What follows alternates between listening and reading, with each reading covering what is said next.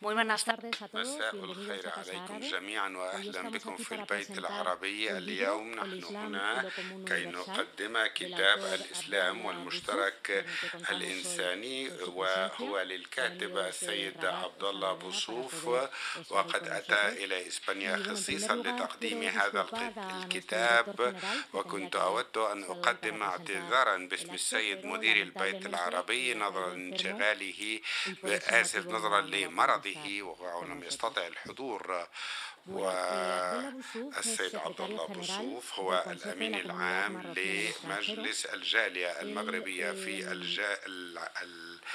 في, في الخارج وهو عمل كخبير في المفوضيه الأوروبية وكذلك رأس جمعية وقد اختير نائب رئيس المجلس في عام 2005 وكان من مؤسس من مؤسسي مركز الدراسات الإسلامية وهو يعمل منذ سنوات وذلك في مجلس الجاليات المغربية في الخارج وهي مؤسسة عملنا معها من هنا من البيت العربي في السنوات الأخيرة وعن قرب وتعاوننا في مهرجان عقدناه في العام الماضي بمناسبة مرور عشر سنوات وسميناه استعراب وهي مؤسسة نود أن نوثق العلاقة بها لأنها تقوم بمجهودات كبيرة في داخل الاتحاد الأوروبي وذلك لأنها تتعامل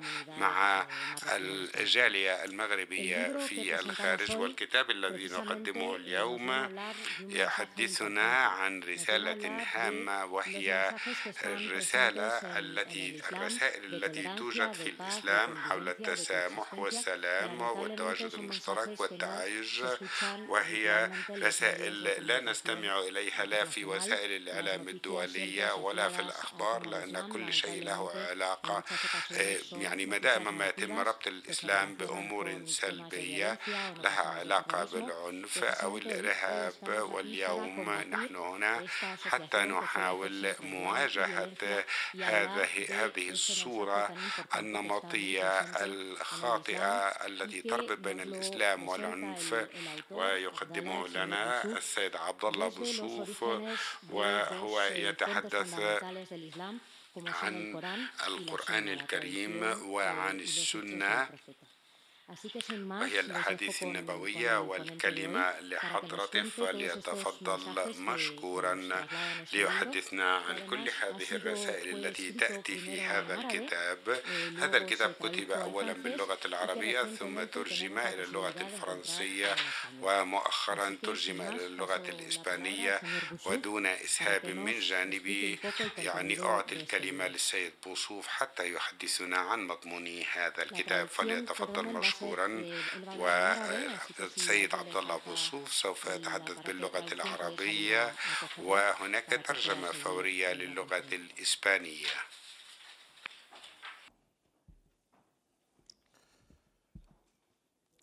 شكرا للسيدة إيلانا كونزاليس. سيداتي وسادتي مساء الخير. يعني في البداية أغتنم هذه الفرصة لشكر البيت العربي على توجيه هذه الدعوة لتقديم هذا الكتاب للقراء الإسبان. كما يعني أغتنم الفرصة لأشكر السيد محمد الشويدري الذي قام بنقله إلى اللغة الإسبانية أيضا لتمكين القارئ الإسباني من الاطلاع من الاطلاع على مضامنه هذا الكتاب في أصله كان عبارة عن مقالات صحفية.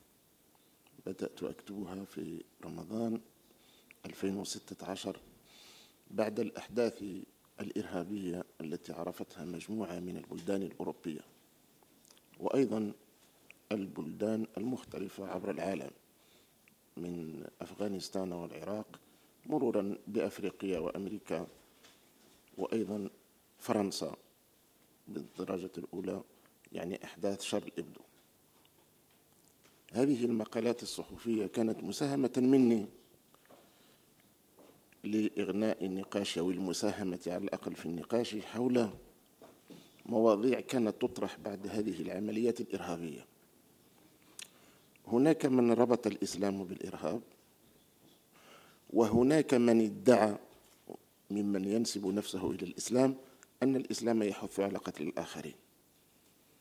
إذن المقالات في بدايتها كانت محاولة تبيان موقف الإسلام وإظهاره سواء للذين يتهمونه أنه دين الإرهاب أو سواء للذين يستعملونه كمطية أيضا لزرع الفتنة وترويع الآمنين وقتل الأبرياء إذا مهمة الكتاب مزدوجة موجهة إلى من يدعي الانتساب إلى الإسلام.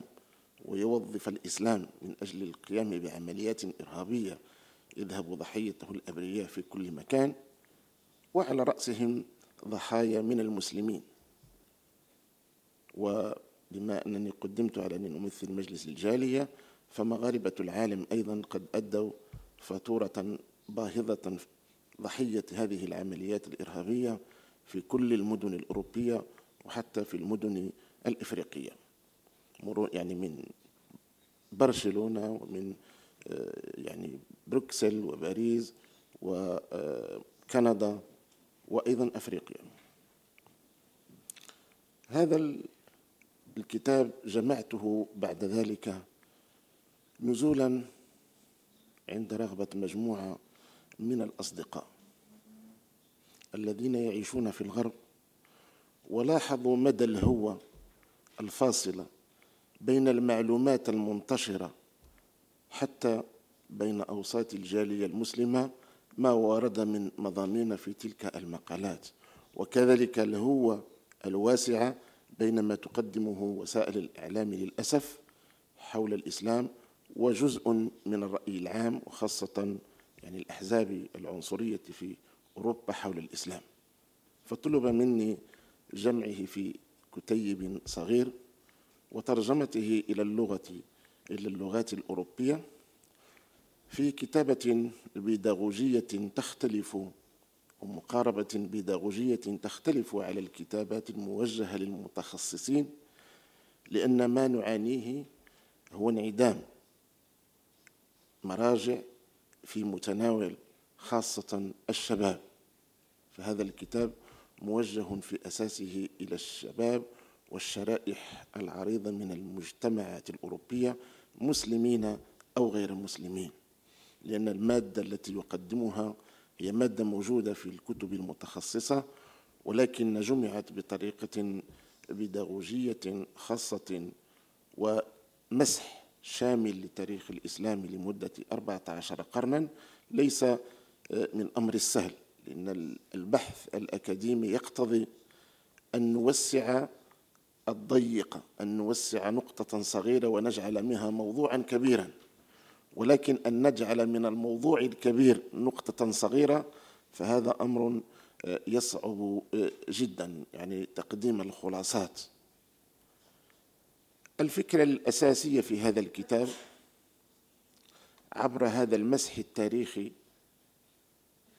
نثبت أن الإسلام كدين وحضارة وتاريخ منذ أربعة عشر قرنا ب يعني الأدلة التاريخية الملموسة التي هي موجودة في يعني المصادر والكتب المتخصصة أن عنصر التسامح أو السماحة لم يغب من تاريخ الإسلام لمدة أربعة عشر قرنا. قد عرف تدهورات وقد عرف انحسارات يعني في فترات تاريخية معينة ولكنه لم يغب البتة بقي حاضر لمدة أربعة عشر قرنا. والسؤال إذا كان هذا المبدأ بقي حيا في تاريخ المسلمين لأربعة عشر قرنا فهل يعقل أن نتهم هذا الدين ب يعني دين مرتبط بالإرهاب؟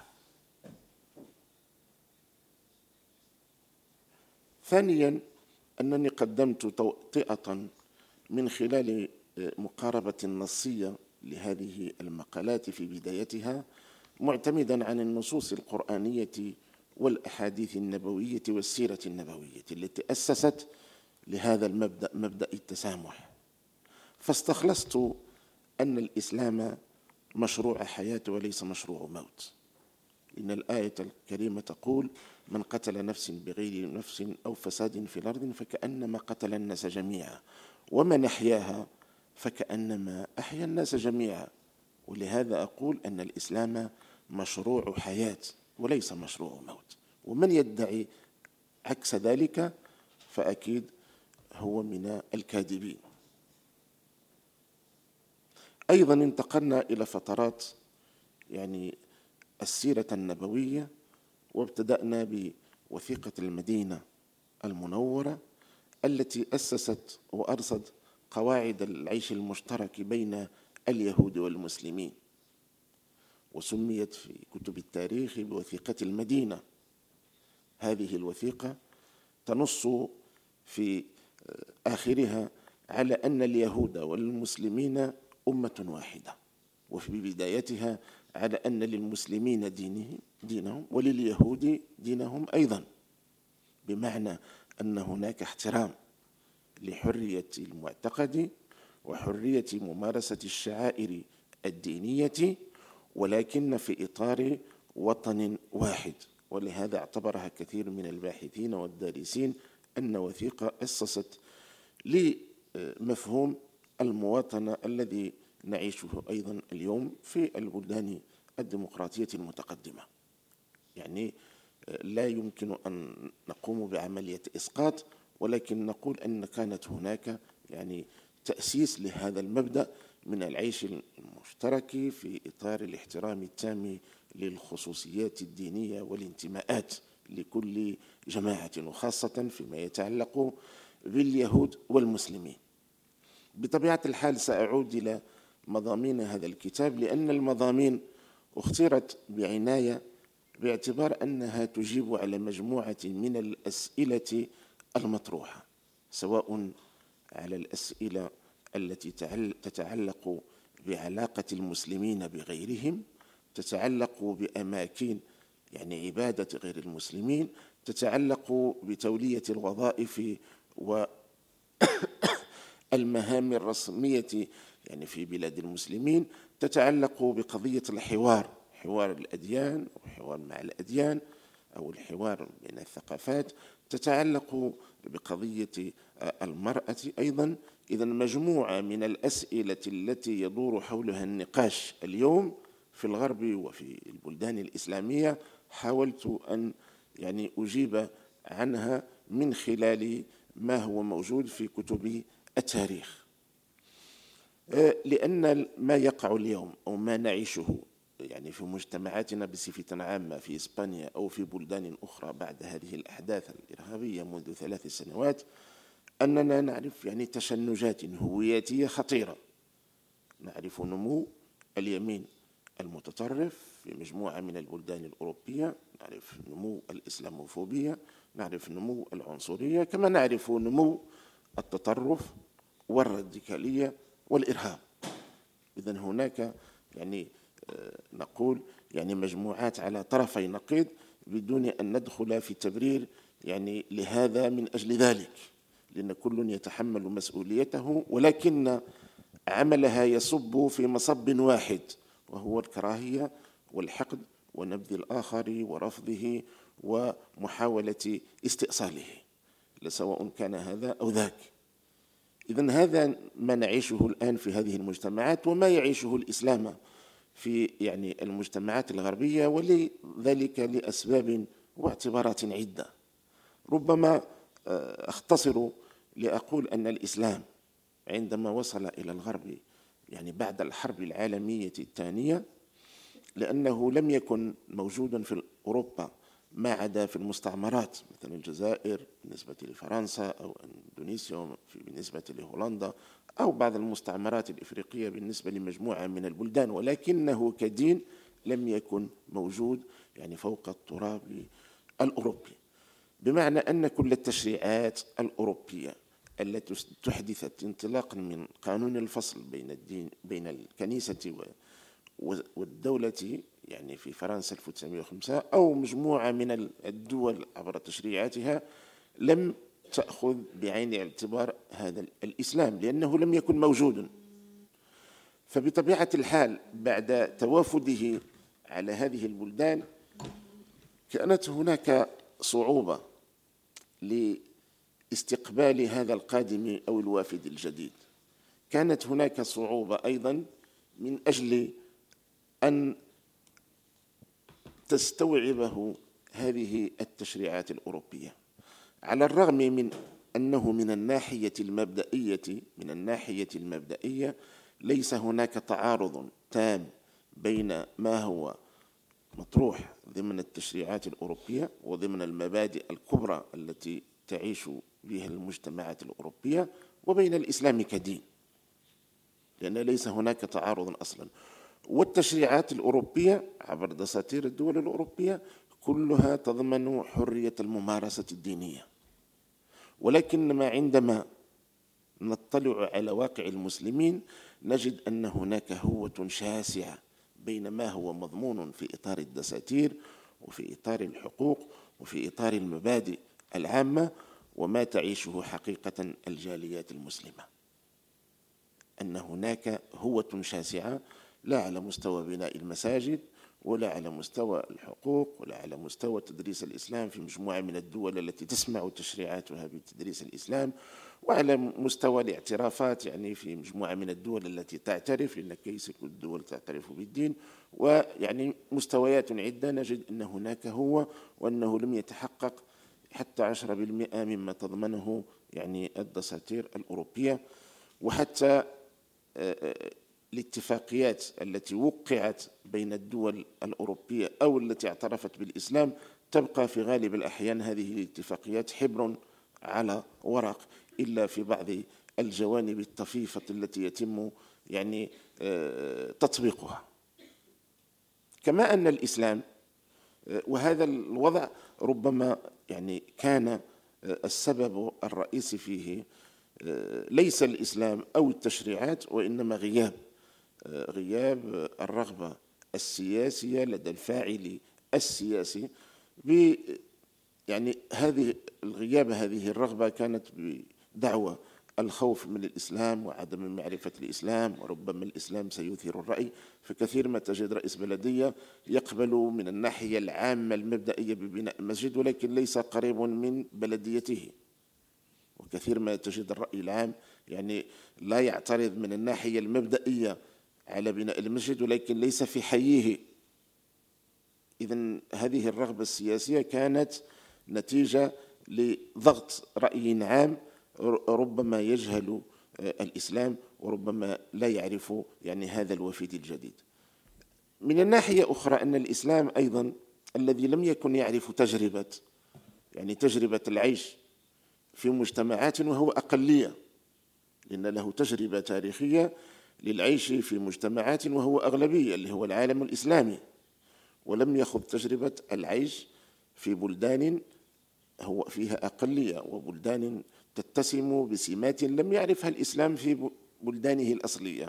لأن بلدان يعني تتسم بالديمقراطية بحقوق الإنسان بمساواة بين الرجل والمرأة بالحريات بمفهومها الشامل ومنها الحريات الدينية. العلمانية بين الفصل بين الدين والدولة هذه تجربة جديدة.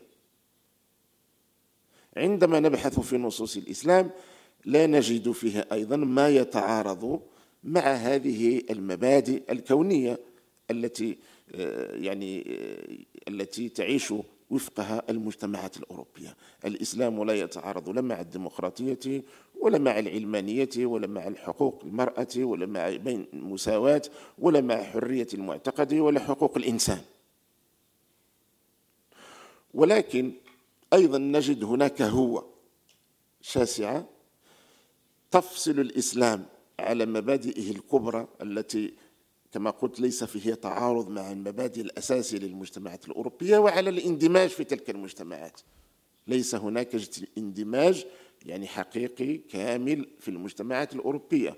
المسلمون يعيشون على هوامش هذه المجتمعات وربما يعني حتى مطالبهم تتعارض في بعض الأحيان مع هذه المبادئ الكبرى التي ذكرناها والسبب في ذلك يعود أساسا لغياب نخبة دينية لها الكفاءة والقدرة على إحداث هذا النوع من التأقلم وهذا النوع من يعني المواءمة بين المبادئ الكبرى للإسلام ويعني آه، ما آه، الأسئلة الجديدة التي تطرح في هذه المجتمعات التي أصبح الإسلام جزء منها. إذا لاحظنا أن غياب رغبة سياسية تمنع الإسلام من الحصول على حقوقه ولاحظنا أن غياب نخبة دينية قادرة على إبداع أجوبة جديدة أجوبة للأسئلة الجديدة المطروحة في المجتمعات الأوروبية يعني أدى إلى أصبح الإسلام. يعرف نوع من التكلس يعرف نوع من الجمود يعرف نوع من النفور أو يحدث نفور يعني بينه وبين المجتمعات التي أصبح جزء منها. وهذا الكلام لا يعني التعميم بصفة عامة ولا يعني التبخيس يعني من المجهودات التي تقوم هنا وهناك ولكن نتحدث عن الحالة العامة. إذن الإسلام ربما مدعو لمساهمة يعني بمعية المجتمع في إيجاد نخبة علمية قادرة على إحداث يعني عن طريق ممارسة يعني جهد أو الاجتهاد أو الجهد النظري يعني النظر والفكر من أجل يعني استنباط يعني أحكام أحكام يعني تستطيع أن تكون يعني متوافقة ومتواسقة مع ما نعيشه في المجتمعات الغربية. وهذا ليس يعني بأمر آه، كما قلت صعب لأن الإسلام عبر تاريخه يعني خاصة مما ورد في الكتاب أنه كان دائما يستطيع أن يحدث تأقلمات وهنا في الكتاب أتحدث عن قضية أحد كبار علماء الذين عاشوا في صقلية اسمه أبو عبد الله المازري عندما سأله لأن المسلمون كانوا يعيشون في صقلية وعندما انحصر الحكم الإسلامي على صقلية وأصبح يحكمها النورمان سأله المسلمون عن قبول حكم قاض يعني حكم قاضي عينه حاكم غير مسلم. وأبو عبد الله المازري أفتى بجواز قبول حكم قاضي عينه حاكم غير مسلم.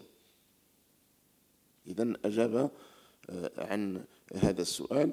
بطبيعة الحال مجموعة يعني في الفقه المالكي الأندلسي التي كانت فيها مجموعة من الإجابات ربما آه، في بعض الأحيان يتساءل مع نفسي أنها متقدمة آه، ولو أنها كتبت منذ قرون خلت ولكنها متقدمة على ما نعيشه نحن اليوم أو ما آه، يعني نعبر عنه من آراء وأفكار نحن اليوم مما ربما أذكره أن قضية الزواج المختلط التي صنف فيها أحد كبار علماء المالكي يسمى الإمام سحنون في مدونته الكبرى يعني أكثر من خمسين صفحة مخصص للزواج يعني المختلط. ما ورد في هذه الصفحات يدل يعني يعني ما لا شك فيه أنه متجاوز حتى لنا ونحن نعيش في القرن الواحد وعشرين.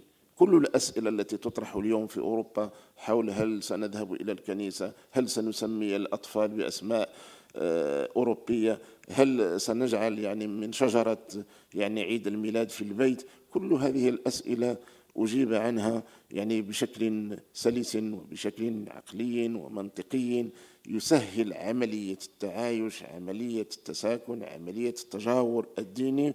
يعني كانت هناك أريحية كبيرة بالتعامل مع هذه القضايا ولم يتعامل معها يعني انطلاقا من مواقف متعصبة تحدث تشنجات.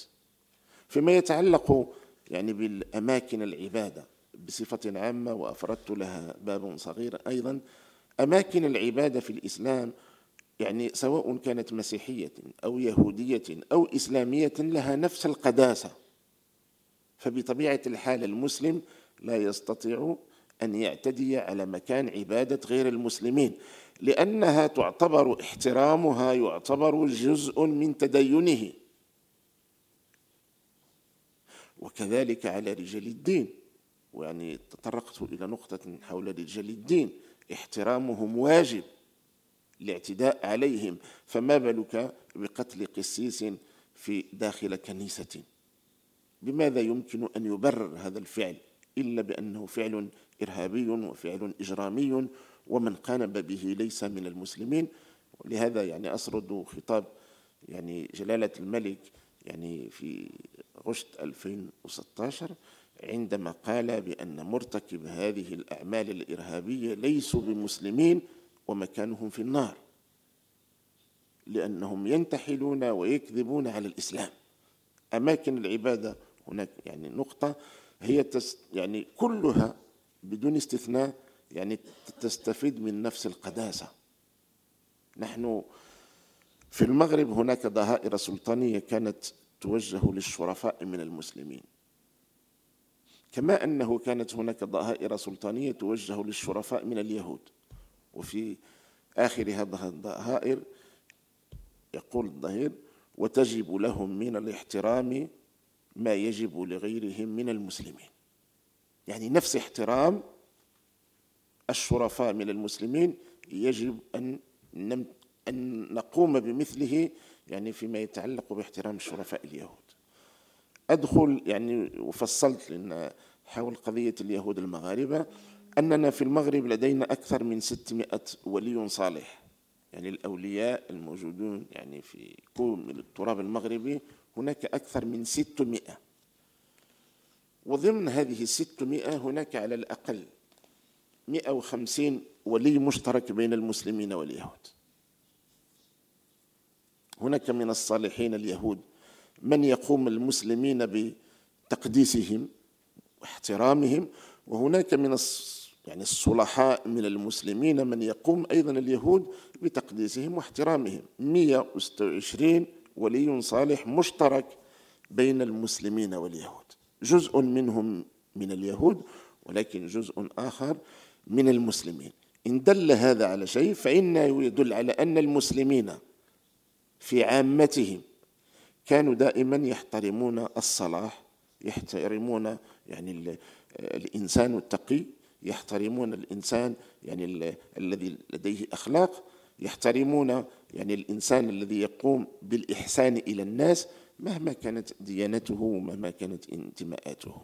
وأيضا في الكتاب أذكر يعني خطبة يعني لأبو بكر الصديق عندما خطب على جنوده وهم متوجهون إلى الحرب فنهاهم عن التعرض لراهب في كنيسته. فتصوروا معي أنه ينهى عن التعرض لراهب في كنيسته والناس ذاهبة إلى الحرب. فما بالك في أيام السلم وأن نتعرض لراهب في كنيسته؟ فكيف يمكن أن نربط هذا الحدث بالإسلام؟ والإسلام نصوصا قرآنية ونصوصا نبوية وسيرة نبوية ومعيش تاريخي كلها تدل على أن هذا الأمر ليس من الإسلام.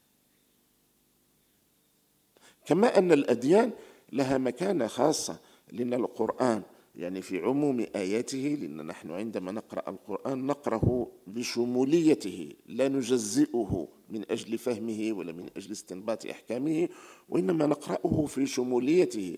في شموليته يدعونا إلى احترام الآخرين. في شموليته يدعونا إلى يعني التعاون معهم على الخير. في شموليته يدعونا إلى التساكن معهم والتجاور. في شموليته يدعونا يعني إلى الأخذ بيدهم. آيات كثيرة يعني سردت في هذا الكتاب وكذلك أحاديث يعني في يعني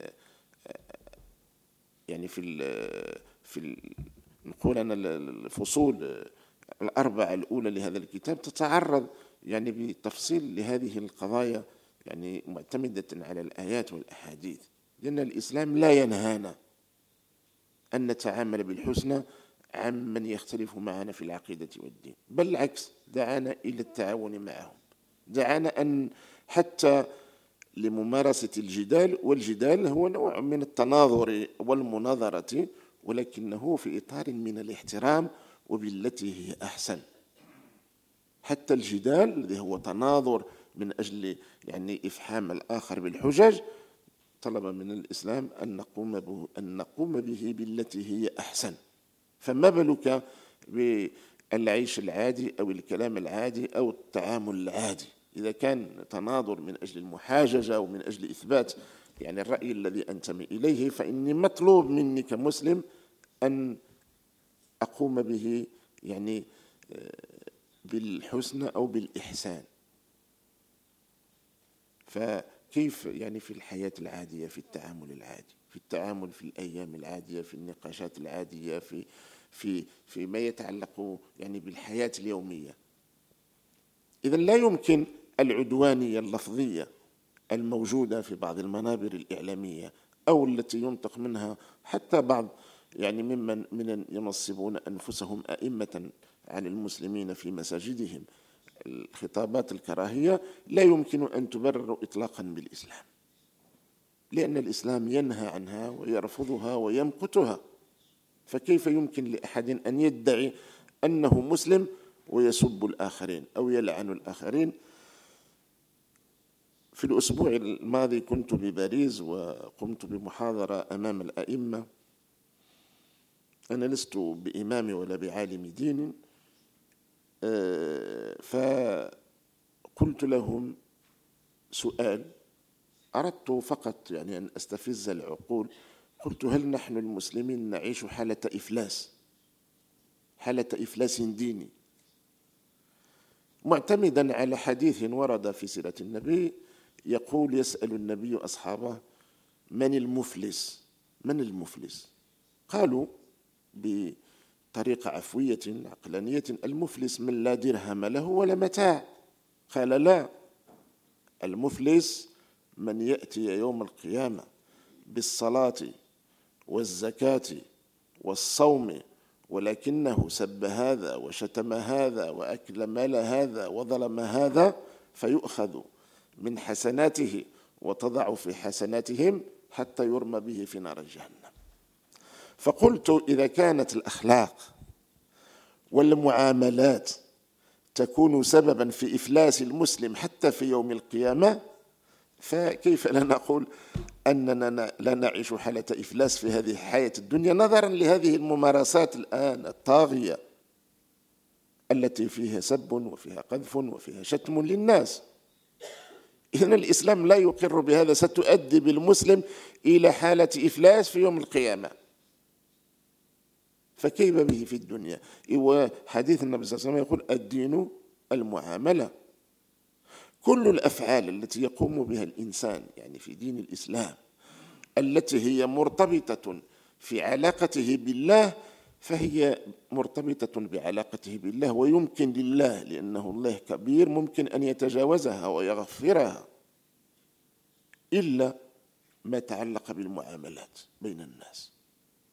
والمعاملات لا يختلف فيها المسلم وغير المسلم. وفي هذا الكتاب مجموعة من النماذج التي يعني يدعو الإسلام إلى إنصاف غير المسلمين عندما يتعرضون للظلم أو عندما يتعرضون للإساءة لأن هي مبادئ عام مبادئ أساسية أصلية لا تفرق بين المسلم وغير المسلم. ليس من الإسلام من يقول أننا كمسلمين ممكن أن نظلم أن نظلم غير المسلمين أو أن نشتمهم أو نسبهم. ليس هذا من الإسلام. أصلا أساسا. لأن الظلم محرم يعني ممارسته ضد أي إنسان كان. ولهذا يعني في مجموعة من الأمثلة التي سردتها انطلاقا من يعني قصة السيد عمر رضي الله تعالى عنه عندما يعني عنف عمرو بن العاص عندما ضرب يعني شاب قبطي مسيحي في سباق مع ابنه فقال متى استعبدتم الناس وقد ولدتهم أمهاتهم أحرارا. هذا أمر مهم جدا أن نقف عنده أن الإسلام أو المسلم لا يمكن أن يسيء إلى غير المسلمين ابدا. لأن إساءته إساءته إليهم هي إساءة لنفسه. وإساءة لدينه وإساءة للإنسانية. لأن أنا عندما عنونت هذا الكتاب الإسلامي والمشترك الإنساني كنت أعي ما أقصد. أقصد أن كل الأفعال الخيرة التي يقوم بها الإنسان فهي تدخل في دائرة الإسلام. وكل ما هو متوفر يعني في الإسلام من مبادئ فهي لصالح الإنسان. نحن يعني في مدرستنا المالكية نقول حيثما كانت هناك مصلحة الإنسان فثمة مصلحة الدين. الدين يتماشى ويتوافق مع مصلحة الإنسان ولا يتعارض معها أصلا. لأن الله سبحانه وتعالى خلقنا يعني الأصل إذا تحدثنا في يعني في أحد الفصول على الاستخلاف في الأرض. الاستخلاف ليس السيطرة أو العدوان أو التسلط أو الاستبداد. الاستخلاف هو ما يمكن أن نقدمه من خير للناس. هناك حديث للنبي يقول فيه إذا قامت الساعة على أحدكم وفي يده فصيلة يعني نبتة في يعني يغرسها.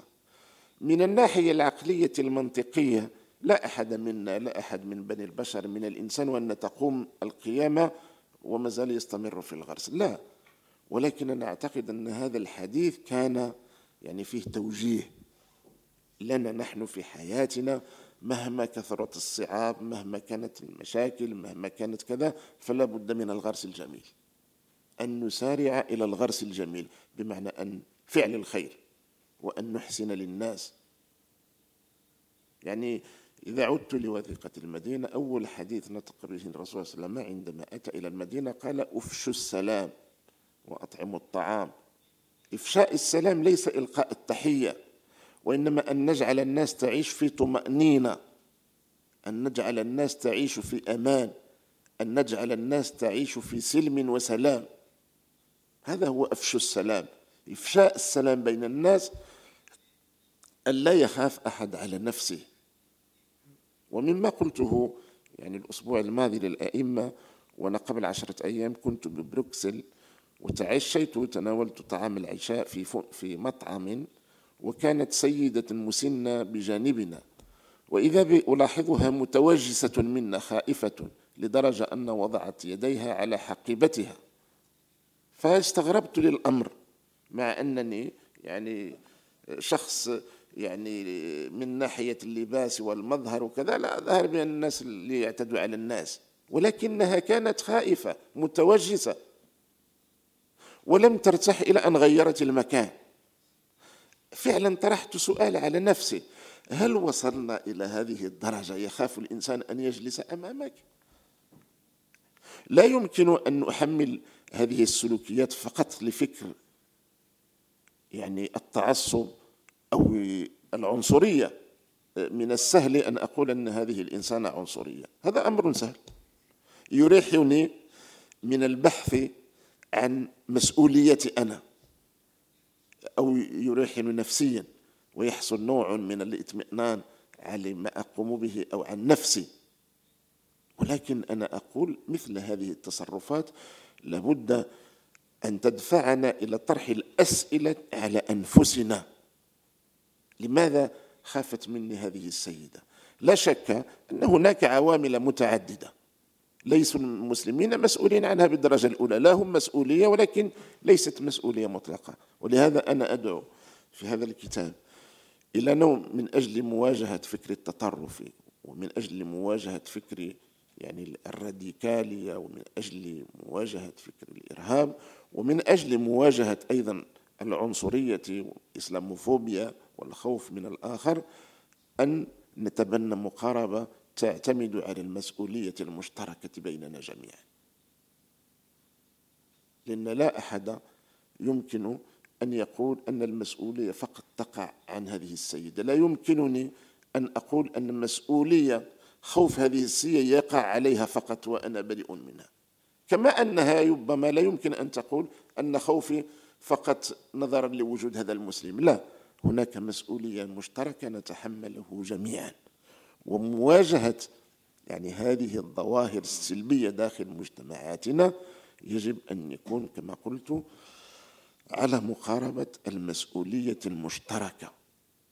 المسؤولية المشتركة أن كل واحد منا يجب أن يقوم بالتنظيف أمام بيت منزله. كمسلمين لابد أن نعيد النظر في مجموعة من المقولات التي نعتبرها يعني من الدين وهي ليست من الدين. لأن في ممارستنا الدينية وقع هناك خلط بين ما هو ثقافي وبين ما هو ديني. فكثير من القضايا التي تحدث انزعاجات لدى المجتمعات الغربية إما أنها لا تمت إلى الإسلام بصلة أو أن موقعها من الدين موقع بسيط جدا. فهي إما أمور ثقافية وأمور يعني مرتبطة بالعادات والتقاليد لبلداننا الأصلية وأتينا بها وهي ليست من الدين. أما الدين فأركان الإسلام الخمس التي هي من الشهادة والنية والصلاة والصوم والزكاة والحج لا أحد في الغرب يمنعنا من ذلك. وليس هناك يعني مضايقات يعني هناك بعض أنا نقول الإخلال ولكن ليست هناك مضايقات من أجل ممارستها. ولكن الفضاء العام الفضاء العام لابد أن نشتغل فيه على المشترك ولا يمكن لأحد منا أن يقتحمه أو أن يقوم ب يعني محاولة يعني التواجد فيه بمفرده. المجتمعات الغربية قطعت أشواط في علاقتها مع الدين ومجتمعات كثيرة أدت يعني فاتورة ثقيلة. يعني آه، هناك آه، تعلمون جميعا أن بعد ظهور البروتستانتية وقعت حروب كثيرة في أوروبا منها حروب المئة عام حروب الثلاثين سنة حروب السبع سنين في فرنسا يعني آه، هناك دماء يعني كثيرة جدا سالت. كنا نتحدث قبل أمس مع هولنديين أن هولندا عرفت يعني أكبر المجازر. كانت هناك محاكم التفتيش من الكاثوليك البروتستان كما كانت يعني محاكم التفتيش في إسبانيا أيضا ضد اليهود وضد المسلمين. إذا هذه أمور تاريخية. ولكنها تؤثر عن واقعنا. تؤثر على واقعنا ما دام لم نفهم أسبابها. لأن فهم الأسباب هو الذي يمكننا من تجاوزها. ولكن بدون أن نسعى إلى تحميل المسؤولية لطرف واحد. ننطلق كما قلت من المبدأ المسؤولية المشتركة. المجتمعات الغربية أيضا لابد أن تعيد النظر يعني النظر في علاقتها مع الإسلام لأن كثير من العلاقات تتسم بالتوتر والتشنج لأن الغربي ينطلق في قراءته للإسلام من خلفياته التاريخية الذهنية من ما يعرفه هو من معتقدات يقرأ الإسلام بالمسيحية. فبطبيعة الحال سيصل إلى نتائج عكسية. لا يمكن أن ننظر إلى تنظيم الإسلام كما هو موجود في الكاثوليكية تنظيم هرمي. لا يمكن مثلا أن نتحدث عن فصل الدين بالدولة في التاريخ الأوروبي والمسيحي كما هو كان في التاريخ الإسلامي. ربما هذا من بين النقط التي تحدث عنها أن علاقة الدين بالسياسة ليست متشابهة بين العالم الإسلامي أو التاريخ الإسلامي والتاريخ الأوروبي. في التاريخ الأوروبي كانت الكنيسة مستبدة بالسلطة يعني السلطة الروحية مستبدة بالسلطة الزمنية. في العالم الإسلامي كانت السلطة الزمنية هي المستبدة بالسلطة الروحية. العكس تماما. كان الفقيه هو الذي يعني يمتحن. كان هو الذي عرف عاش محنات كبيرة وكثير من أقطاب يعني المدارس الفقهية عاشوا محن. لأن كانت السلطة الزمنية هي المستبدة بالسلطة الدينية الروحية. عكس في الغرب أن السلطة الروحية هي التي كانت مستبدة بالسلطة الزمنية. فهذا فرق. فلا يمكن أن ننطلق في تعاملنا مع الإسلام من هذا النموذج. يعني ربما أتحدث مع مؤرخين أقول أنا أن ليس هناك نموذج في التاريخ الإنساني وإنما هي تجارب إنسانية تجارب متعددة تجارب متنوعة ولا بد أن نقبل اليوم كمؤرخين أن نعيد النظر في التقسيمات التاريخية. القديم الوسيط الحديث كذا بالنسبة لماذا؟ عصر الأنوار بالنسبة لماذا؟ وأنتم تعيشون في إسبانيا ويعني قريبين من الأندلس وإلى آخره إلى آخره. إذا لابد أن نعيد النظر يعني في هذه القضايا حتى نستطيع أن نعبد الطريق يعني للوصول إلى آه، حلول لهذه المآسي التي نعيش فيها جميعا. إذا المقاربة يعني ملك المغرب في هذا الخطاب يعني 2016 دعا إلى جبهة عالمية للأديان لأن كل الأديان مطلوب منها أن تقوم يعني بالاشتغال يد في يد من أجل محاربة هذه النعرات يعني المتطرفة والعنصرية والكراهية.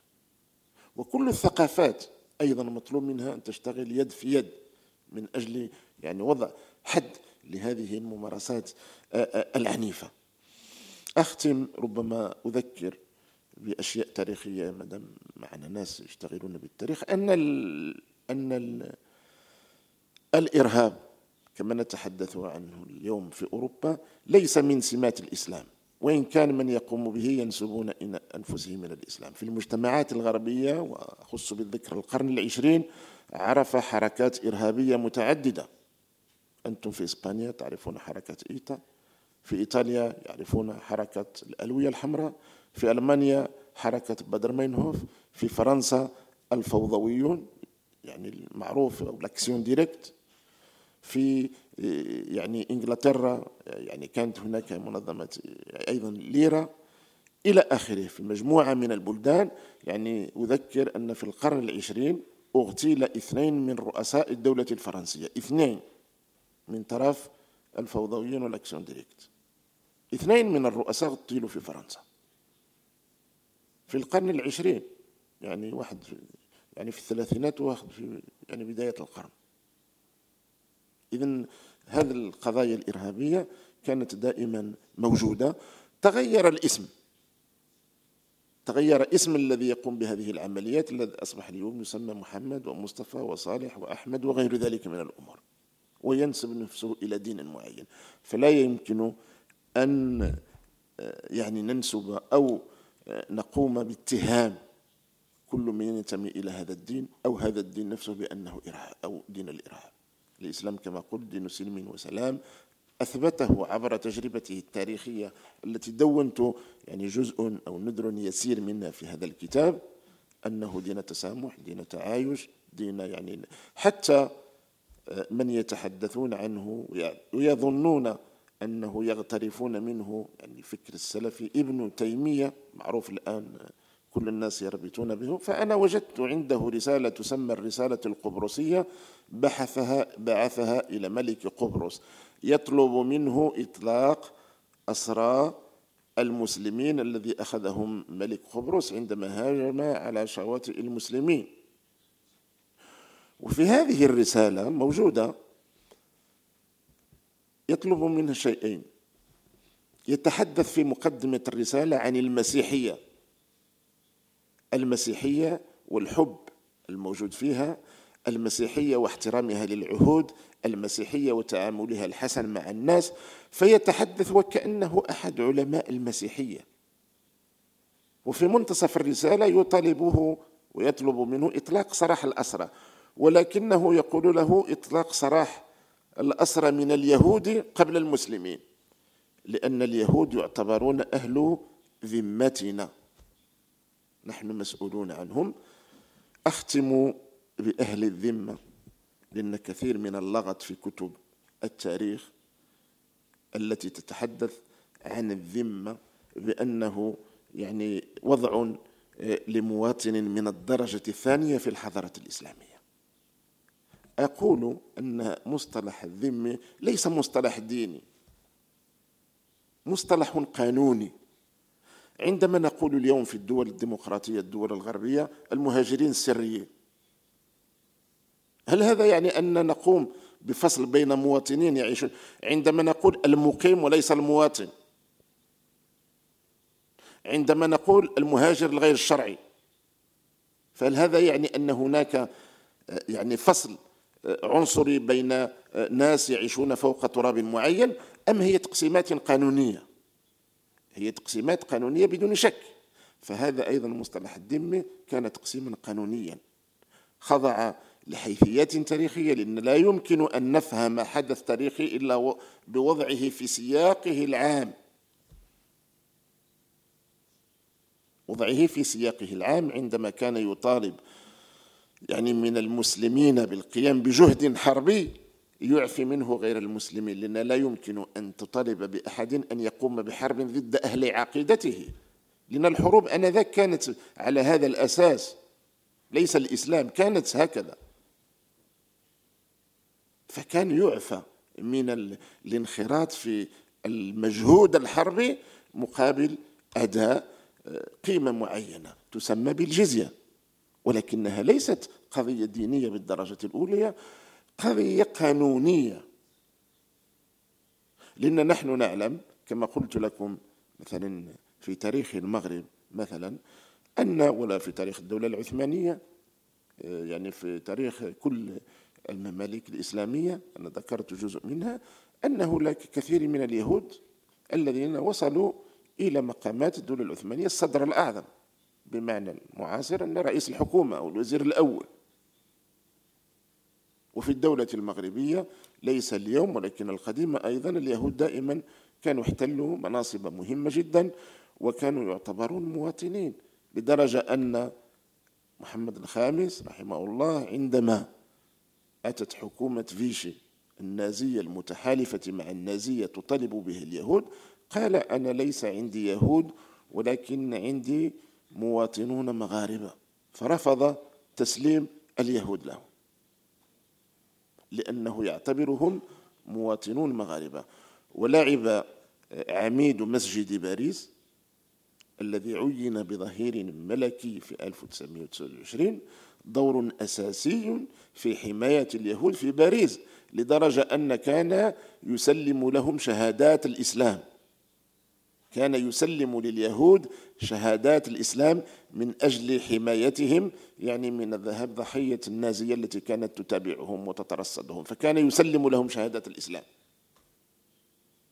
فإذا كان بعد هذا يعني ما قلنا نقول أن الإسلام يرتبط بالإرهاب أو المسلمين يرتبطون بالإرهاب فأعتقد هذا الكتيب يعني كما قلت فيه مادة بيداغوجية تفند هذه الإدعاءات. لا من طرف المسلمين الذين يحاولون توظيف الإسلام من أجل إحداث العدوان ولا من طرف من يحاولون أن يرموا الإسلام بال يعني بالباطل. إن هذا موجه إلى طائفتين معينتين متميزتين بالتطرف. وما أقوله أن كمجتمع كمؤمنين حتى من غير المؤمنين لأن إحنا لا يمكن أن نجبر كل الناس أن يكونوا ضمن المؤمنين كل له خياراته ولكن آه، علينا يعني واجب العمل بصفة مشتركة في إطار من الاحترام المتبادل من أجل آه، يعني بناء آه، يعني مجتمع إنساني ينتفي فيه الظلم وينتفي فيه العدوان يعني وينتفي فيه الكراهية وبطبيعة الحال على مستوى الأفراد وعلى مستوى المجتمعات ولكن أيضا على مستوى الدول.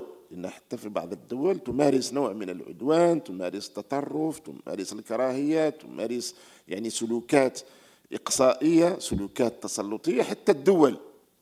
فلا بد يعني أن يعني الدول أيضا الكبرى القوى العظمى لابد أن تراجع كثير من مواقفها التي تتسبب يعني في إحداث يعني ربما ردود أفعال لدى مجموعة من الناس. مما أذكره كتاب رودريغو دوزاياس يعني أستاذ تاريخ في هنا بإسبانيا الذي كتب على الموريسكيين كتب باللغة الفرنسية فكتب لغاسيزم ديتا لموريسك لغاسيزم ديتا.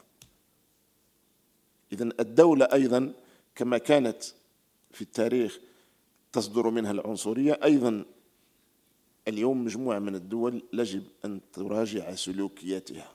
لا يمكن أن نتعامل مع الشعوب سواء من منطق الفوضى الخلاقة أو من منطق يعني إحداث تغييرات ديمقراطية أو أو أو أو.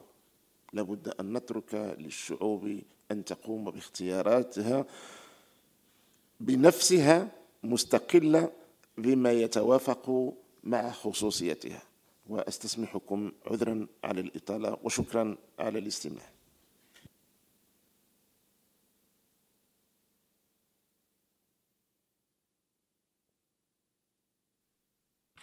Muchas gracias, señor Busuf, por esta presentación que nos ha hecho del contenido de su libro. لكتابك مع وجود كل هذه الرسائل الواضحة الدقيقة أعتقد يعني نحن دون شك نعمل في البيت العربي في إطار مكافحة فوبيا الإسلام وأعتقد أن الكتاب الذي نقدمه اليوم هو تجربة من تجارب الفصل بين الإسلام والعنف كصورة مكتسبة عند الناس. أعتقد أن العمل لدينا في البيت العربي في إطار مشابهة فوبيا أو رهاب الإسلام. وهذا بالنسبة لنا.